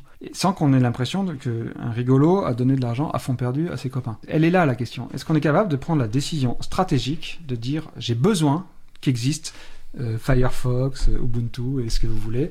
Et donc, euh, je mets du pognon là-dessus. La France vient aider la pérennité de, de ces communs. Comme on le fait pas, euh, bah, vous avez vu aussi, le- nos amis de Framasoft ont été un peu vénères pendant le confinement en disant les mecs, on va quand même pas faire tourner toute l'éducation nationale sur nos trois machines. Ils avaient raison de dire ça. Ah oui. Donc la question, en fait, d'abord, il faut une mission, mais est-ce qu'on est capable de poser une stratégie d'investissement pérenne et durable euh, au- pour construire enfin une, sorte de résilience, quelque chose qui, passe l'échelle, quoi? Donc après, où vous le posez, honnêtement, moi, je, m'en fiche un peu. Ouais, Bastien fait un boulot extraordinaire, euh, l'équipe fait un boulot extraordinaire, euh, mais avec peu de moyens et, et notamment pas de chéquier. Euh, dernière question, mais euh, je vous laisserai aussi le mot de la fin. Ça sera sans doute euh, rapide. Thierry Noisette, dans ZDNet, donc journaliste qui connaît bien le logiciel libre pour le suivre depuis de nombreuses années, conclut son article sur le, qui portait sur le, rapport Botorel, huit ans déjà après la circulaire Héros sur le bon usage du logiciel libre dans l'administration, qui date de 2012, quatre ans après la loi d'Axel Lemaire pour une république numérique, donc de 2016, faisons un vœu pour 2021. Et si l'État et les politiques accéléraient enfin? Est-ce que vous y croyez? Bon, la réponse va être forcément oui, mais euh, 2021, ça va être euh, l'année véritablement de l'accélération Moi, je pense qu'il va falloir plus qu'une décision portant seulement sur le logiciel libre pour obtenir une telle accélération. Euh, honnêtement, je le redis, pour moi, il y a un mixte. Euh, Est-ce qu'on se donne une... D'abord, avant, donc j'ai parlé de la nécessité d'avoir cette culture du développeur, de savoir faire soi-même, avec ce souci instinctif d'autonomie stratégique qu'a le vrai développeur, parce qu'il ne veut pas dépendre d'un gars qui est tout loin, qui l'a jamais vu, et, attendre la réponse d'un autre. Quoi. Mais au-delà de ça, ça voudra dire qu'il faudra reconnaître aussi que l'informatique est une fonction stratégique, et pas une fonction support, et qu'elle se mêle de choix politiques, et que... euh, donc je pense qu'on va faire des progrès en 2021, mais je pense qu'il y a encore du besoin de quelque chose de plus profond, et il y a besoin de, de penser la question à la maille de la transformation de l'État, de la transformation de l'action publique, une transformation stratégique, organisationnelle, managériale, et que non, il ne suffit pas de nommer une mission logiciel libre, ni même de lui donner 10 millions d'euros d'investissement. Oui, ça ne suffira pas. Bon, en tout cas, je, je pense que les gens qui nous écoutent sont convaincus que vous participerez à, à- à cet effort. Est-ce que vous voulez rajouter un dernier mot de conclusion ou ça vous paraît bien comme ça? Non, j'ai été très heureux de vous rencontrer enfin, parce que finalement, on s'était pas croisés. On s'est croisés rarement, mais là en fait on est masqué en plus. euh, on s'était croisés à l'époque de la DINSIC et non, même à l'époque de Cap Gi- Digital. Oui. Il y a bien longtemps dans On une grande aussi- réunion autour du Forum mondial du logiciel libre, je crois que ça Ah s'appelait oui, comme oh ça. là là, mon Dieu. Mais bon, on va pas en reparler parce que ça pourrait sortir des, des zombies. de- d'histoire, que d'histoire. d'histoire, exactement. En tout cas, c'était un grand plaisir et je pense qu'on aura l'occasion de, reparler et j'espère que vous reviendrez pour approfondir certains points. Et l'évolution évidemment par rapport à la, mission Botarel et autres. Donc c'était Henri Verdier, ambassadeur pour le numérique. Donc je vous remercie. Nous venons donc d'écouter une discussion euh, entre mon collègue Frédéric Couchet et Henri Verdier, ambassadeur pour le numérique. Il s'agissait s'agit d'une rediffusion d'un échange réalisé en direct lors du Libre à vous du 5 janvier 2021. Alors j'y reviendrai euh, en, fin d'émission, euh, dans une euh, dizaine, 10-15 minutes, mais le choix de cette rediffusion n'est pas complètement anodin. La DINUM, hein, donc, qu'Henri Verdier a, a, donc dirigé plusieurs années, est au cœur de l'actualité de l'April, et malheureusement pas de la plus brillante des manières, mais nous y reviendrons. Je vous propose d'abord voilà, de nous faire une petite pause musicale. Alors nous allons écouter Passe-moi le ballet par demi-sel. On se retrouve dans deux minutes. Belle journée à l'écoute de Cause Commune, la voix des possibles. Cause Commune 93.1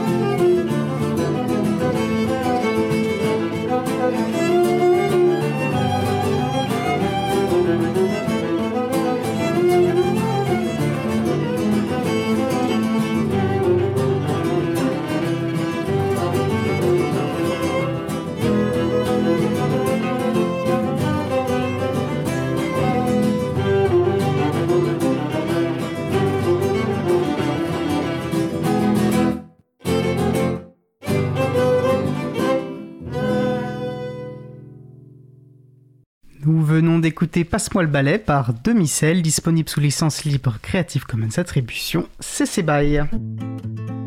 Retrouvez toutes les musiques diffusées au cours des émissions sur causecommune.fm et sur april.org. Libre à vous, libre à vous, libre à vous. L'émission de l'April sur les libertés informatiques. Chaque mardi, de 15h30 à 17h sur Radio Cause Commune, puis en podcast. Je suis Étienne Gonu de l'April, nous allons passer à notre dernier sujet.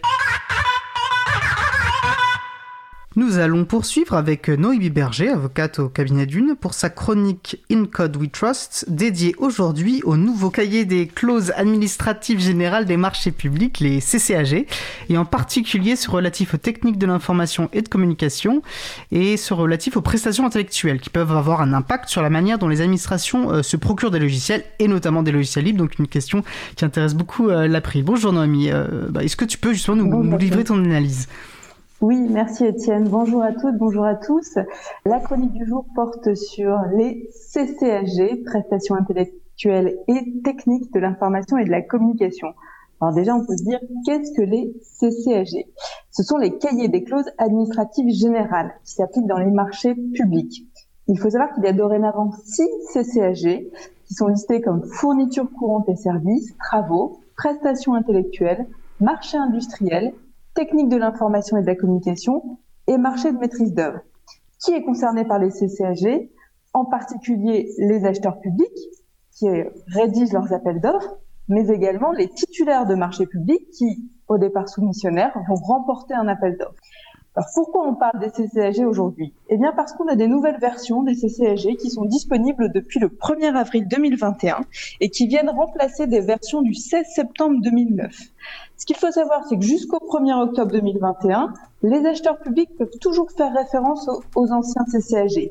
c'est qu'à compter du 1er octobre 2021 que ces, euh, les nouvelles versions seront en majorité, je pense, euh, référencées dans les appels d'offres. Pour ce qui concerne les CCAG prestations intellectuelles et techniques de l'information et de la communication, l'objectif de ces nouveaux CCAG était de les mettre à jour pour tenir compte des évolutions, apporter des améliorations, notamment en termes de sécurité, de confidentialité et aussi par rapport au sujet sur les données, puisque euh, depuis 2009, en 2018, il y a eu l'entrée en vigueur du règlement général sur la protection des données, et les CCAG ont donc été adaptés pour les intégrer. Alors pourquoi on rédige, pourquoi on fait référence, pourquoi il existe des CCAG Bien pour ça, il faut se rendre à l'article R2112-2 du Code de la commande publique, qui dispose que les clauses d'un marché peuvent être déterminées par référence à des documents généraux et notamment ces fameux CCAG qui fixent les stipulations du marché et finalement sont applicables à une catégorie de marché. Comme on le voit, ça peut être un marché qui porte sur des prestations intellectuelles, un marché qui porte sur des techniques informatives, informatiques, et, euh, donc il y a ce, ce, fameux CCAG. Puis on va avoir à côté des cahiers des clauses techniques générales qui elles vont fixer en fait des règles qui sont des règles techniques. Est-ce qu'on peut se passer des CCAG oui, car l'utilisation d'un CCAG dans un marché public n'est pas obligatoire. Il va s'appliquer à un marché uniquement si le marché y fait référence. Donc c'est vraiment un choix de l'acheteur public qui va sélectionner le CCAG qu'il considère être le plus adapté à son marché. Par principe, normalement, on ne vise qu'un CCAG, mais il y a des cas dans lesquels on peut faire appliquer plusieurs CCAG, d'où la difficulté aussi de s'assurer de la coordination et de la parfaite cohérence entre les clauses entre elles. Alors, à quoi ressemblent les CCAG C'est un document qui est assez volumineux, composé d'une quarantaine d'articles avec des chapitres, des règles qui sont des règles assez générales, notamment qui vont porter sur le prix de la prestation, sur le règlement, sur l'exécution, sur les conditions de résiliation, les différents, et aussi euh, qui vont intégrer bah, les spécificités propres à chacun de ces fameux CCAG. On va également retrouver des commentaires dont il est dit qu'ils n'ont pas de valeur contractuelle. Alors, s'agissant justement de la valeur contractuelle, quelle est la force de ces CCAG Bien, finalement, ils sont pas aussi forts qu'on pourrait le croire, puisque les CCAG, enfin le marché en tout cas, intègre un certain nombre de documents, et finalement, les CCAG sont pas en tête de ces euh, des documents les plus forts. On va retrouver en tête l'acte d'engagement, qui est souvent un document très court, d'une ou deux pages, et qui comporte pas véritablement les règles juridiques. On va trouver ensuite le cahier des clauses administratives particulières. Donc là, c'est les règles, les conditions particulières, pour faire simple. On va avoir les conditions techniques particulières. Et enfin, on aura le fameux CCAG qui viendra s'appliquer, puisqu'en fait, c'est un équivalent de conditions générales.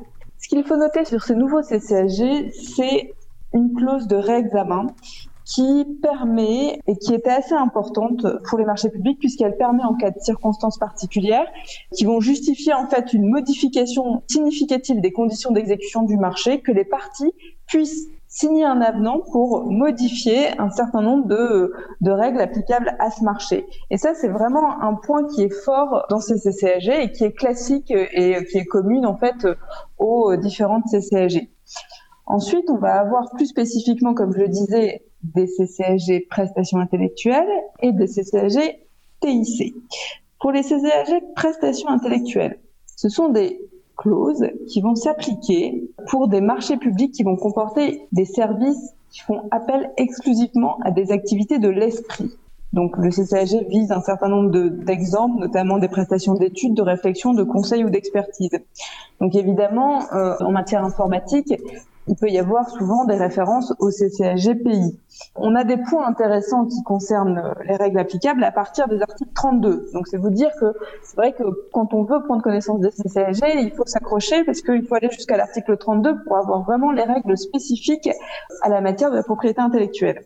Donc à partir de l'article 32, vous allez avoir les règles qui sont d'ailleurs souvent issues du code de la propriété intellectuelle, mais qui sont pas euh, sont pas entières, qui sont pas complètes. Hein. C'est des renvois ou des, synthèses et qui vont viser notamment les, résultats qui peuvent être fournis dans le cadre d'un marché.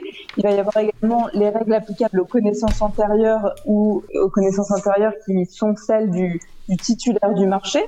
On va avoir également des règles applicables sur le régime des résultats pour savoir qui est titulaire, qui en est propriétaire. Et donc tout ça, c'est prévu par le par le fameux CCAG. Et euh, on retrouve également une partie sur le droit, les, droits des titulaires pour justement clarifier quelle va être euh, bah, la portée de ce qui va rester euh, sous la propriété du titulaire du marché ou ce qui va être cédé ou qui fera l'objet d'une licence à l'acheteur public. On a également un point intéressant qui est la compétence des juridictions, puisqu'en matière de propriété intellectuelle, il y a une compétence exclusive des juridictions judiciaires, et là, les CCAG font clairement référence aux juridictions judiciaires comme étant celles qui sont compétentes. Donc c'est vrai que quand on répond à un marché public, il faut être assez vigilant par rapport aux, à ces fameuses CCSG, parce qu'elles vont quand même encadrer un certain nombre de prestations et il faut s'assurer qu'elles soient vraiment adaptées à la prestation qui va être rendue. Il peut y avoir des adaptations qui peuvent être faites dans les conditions particulières et c'est vrai qu'il euh, faut être vigilant là-dessus. Le dernier point que je, je voulais soulever, c'était par rapport au CCAG-TIC, parce que finalement, les règles sur la propriété intellectuelle se retrouvent dans les CCAG-TIC. En revanche, on trouve un point intéressant, puisque ces fameuses CCAG avaient aussi pour objectif de mettre à jour le RGPD. Et là, je, je dois vous dire que la, la clause sur la réglementation des données, elle est vraiment très courte. Elle se en fait, on se limite simplement à dire que les parties doivent respecter la réglementation européenne et française, que l'acheteur public est considéré comme étant responsable de traitement et que euh, le titulaire du marché comme un sous-traitant. Avec un certain nombre de petites règles qui sont précisées, mais on, ne rentre pas du tout dans le détail. Donc là encore, on peut, on peut s'attendre à ce qu'une fois que ces, ces seront euh, vraiment bien appliqués et, que les marchés euh, vont de plus en plus faire euh, référence à ces CCAG, il y aura nécessairement des nouvelles interrogations qui vont se poser pour savoir comment on les, applique et comment on les adapte à un marché en particulier. Donc, je vous invite à, suivre l'actualité euh, sur ces, ces, nouveaux cahiers des clauses administratives. Et puis, ben, on verra ce que nous dira les, les, futures décisions qui seront rendues en la matière. Merci beaucoup Noémie. C'est vrai que le, droit aussi une matière euh, vivante. C'est vrai que ça, ça, paraît assez technique, mais on voit aussi à quel point ça peut avoir des, des effets concrets assez directs sur euh, euh, bah, la, la, manière dont l'État, dans les administrations, euh, utilise, se procure, enfin utilise du logiciel, se procure et ainsi de suite. D'ailleurs, ça, ça fait écho à peut-être des choses qu'on pu dire, qu'a pu dire Henri Verdier lors de son interview. Bah merci beaucoup. on va suivre comme tu nous y invites ce dossier. Et je te souhaite une bonne fin de journée. Je te dis au mois prochain. À bientôt, au revoir. Salut Noémie. Nous approchons de la fin de notre émission, nous allons terminer par quelques annonces.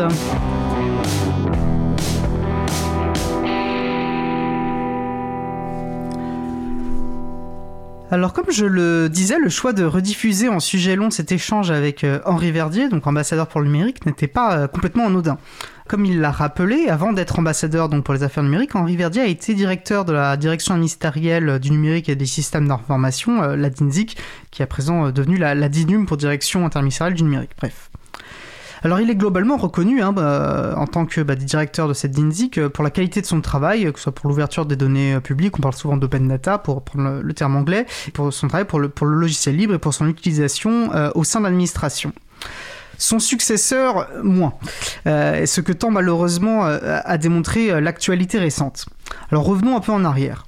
Lors de l'échange avec Henri Verdier, il a été évoqué le rapport du député Éric Botorel sur une politique publique des données, des algorithmes et des codes sources. Un rapport qui préconisait entre autres, entre autres choses, la création d'une mission interministérielle du logiciel libre. Depuis, un document important a été publié au journal officiel, une circulaire du Premier ministre où il précise les bases de la politique publique qu'il entend mener en s'appuyant sur les travaux de la mission Botorel. Il reprend notamment la préconisation d'une mission logicielle libre dont l'ADINUM aura la charge. Alors la circulaire donne des signes encourageants, hein, euh, précise l'April dans son communiqué, mais l'inertie actuelle au sein de l'État nous incite à la réserve tant que des décisions concrètes ne seront pas prises. Il s'agit donc d'un premier pas qui va certes dans une bonne direction, et c'est positif, euh, mais un premier pas qui devra être confirmé. Alors c'est dans ce contexte donc euh, d'un signal politique encourageant vers le logiciel libre hein, et par le Premier ministre, donc un signal politique euh, important, qui nous a... C'est dans ce contexte donc que nous avons pris connaissance d'un catalogue de logiciels à destination des administrations, un catalogue pardon, porté par la DINU, mais plus précisément par sa mission label, dont l'objectif affiché est, et je cite, de labelliser des solutions et des outils numériques de qualité pour faciliter leur emploi par les porteurs de projets publics. Donc un beau programme. Alors qu'en est-il dans les faits? Bon, eh bien, voyons plutôt. Des fiches renseignées, donc des fiches du catalogue, des fiches renseignées par les acteurs privés eux-mêmes, euh, des logiciels indiqués comme libres mais qui ne le sont pas, ce qui interroge donc euh, sur les vérifications de base réalisées ou pas par euh, la DINUM, aucune information directe sur la licence, ni de lien vers les sources pour les logiciels libres, puis la DINUM de préciser euh, que les fiches n'engagent pas son avis sur la fiabilité des informations qui y sont portées ou sur la qualité de la solution. Charge aux administrations elles-mêmes de faire les vérifications nécessaires. Bah, à quoi sert ce catalogue alors? Y, a, y a-t-il un processus, euh, un processus de validation des fiches? Sur quels critères? Rien n'est indiqué. Alors la DINUM et son directeur ont-ils seulement lu euh, la circulaire du Premier ministre? La question semble pouvoir se poser. La mission label a-t-elle seulement associé le référent logiciel libre de la DINUM à ses travaux ou a-t-elle fonctionné en, en silo? Si l'April a un conseil à donner aux administrations, bah, ce serait plutôt du coup de se tourner vers le socle interministériel des logiciels libres, le SIL, euh, qui liste euh, pour le coup voilà, des solutions libres éprouvées avec des informations fiables, validées par des agents publics et qui s'avèrent en cela infiniment plus utiles pour répondre bah, aux besoins euh, logiciels des administrations. SIL qui, rappelons-le, est produit par des agents publics de la mission Etalab, une mission de la DINUM, une mission étalable qui avait été notamment dirigée entre 2013 et 2015 par un certain Henri Verdier. Affaire à suivre donc. Alors, euh, autre annonce, euh, la première fête de la radio sera organisée du 31 mai au 6 juin. À cette occasion, les auditeuristes sont invités à participer à une campagne dite virale. Euh, ou héréditaire pour prendre un autre terme. Le principe est simple. Vous pouvez, vous êtes invité à, pendant cette période, pendant cette campagne, à raconter sur le réseau social de votre choix, Mastodon ou Diaspora par exemple, donc à, y raconter en utilisant le mot-clé dièse ma radio votre coup de cœur pour une radio à travers le partage d'un souvenir inoubliable, d'une anecdote, etc. Puis d'inviter publiquement trois personnes de votre réseau à faire de même. Cela peut être un souvenir lié à votre découverte de Libre vous, pourquoi vous aimez autant la radio Cause Commune par exemple. Retrouvez toutes les infos, vous retrouvez pardon, toutes les infos sur le site de la campagne fête de la radio.com.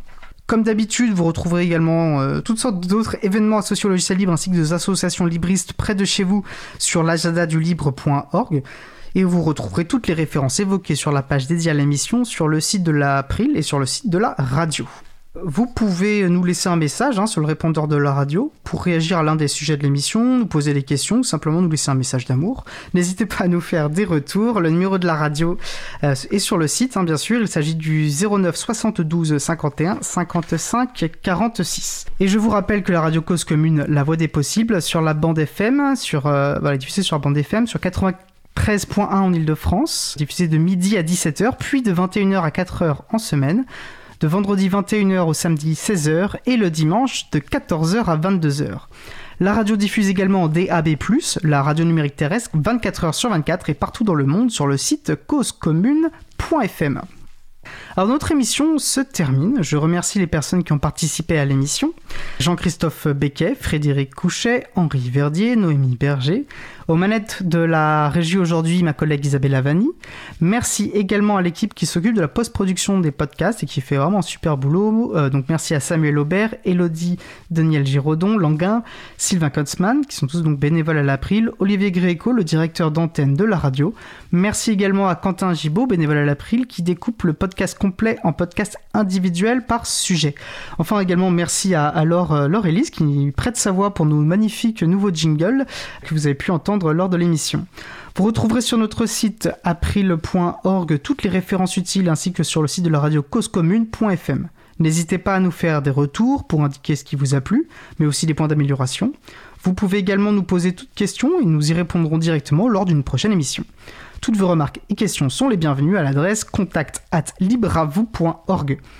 Nous vous remercions d'avoir écouté l'émission. Si vous avez aimé cette émission, N'hésitez pas à en parler le plus possible autour de vous et à faire connaître également la radio Cause Commune, la voix des possibles. La prochaine émission aura lieu en direct le 25 mai 2021 à 15h30. Notre sujet principal portera sur euh, une association importante pour l'usage des logiciels libres au des administrations. Il s'agit de l'ADULACT, l'association des développeurs et utilisateurs de logiciels libres pour les administrations et collectivités territoriales. Nous aurons grand plaisir donc à les accueillir dans Libre à vous. Nous vous souhaitons de passer une belle fin de journée. On se retrouve donc en direct mardi 25 et d'ici là, portez-vous bien.